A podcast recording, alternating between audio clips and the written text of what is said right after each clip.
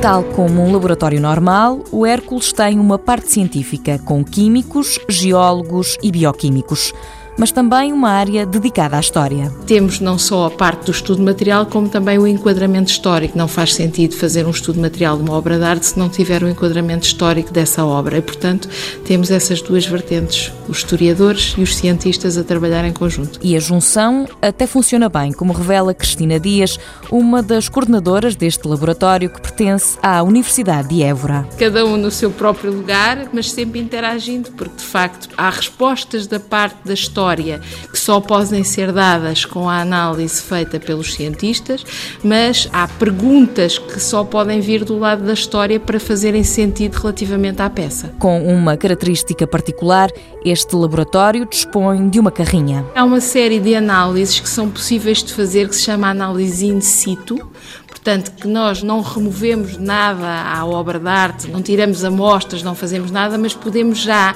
fazer algumas análises com um equipamento que é de ser transportado nessa dita carrinha. Portanto, chega à igreja, chega ao convento, chega ao museu e monta o seu equipamento e faz essa análise e, portanto, com base nessa análise já tem uma, uma série de informação importante. Desta forma, é possível responder quase de imediato a algumas perguntas. Como foi feita ou quando foi feita, muitas vezes, não é? Como, quando e por quem, e portanto isso já dá algumas informações, essas análises que se fazem, chama-se exatamente análise in situ, há uma série de coisas que se pode fazer, fotografias, radiografias, nos quadros refletografias de infravermelho, e isso tudo com equipamento que é passível de ser transportado, uma parte de trás de uma carrinha e portanto sem transportar a peça. Cristina Dias justifica esta opção com os custos e a dificuldade em transportar obras de arte para o laboratório Mais de 20 pessoas trabalham todos os dias no Hércules, mas há também muitos alunos de mestrado e doutoramento que passam por este laboratório.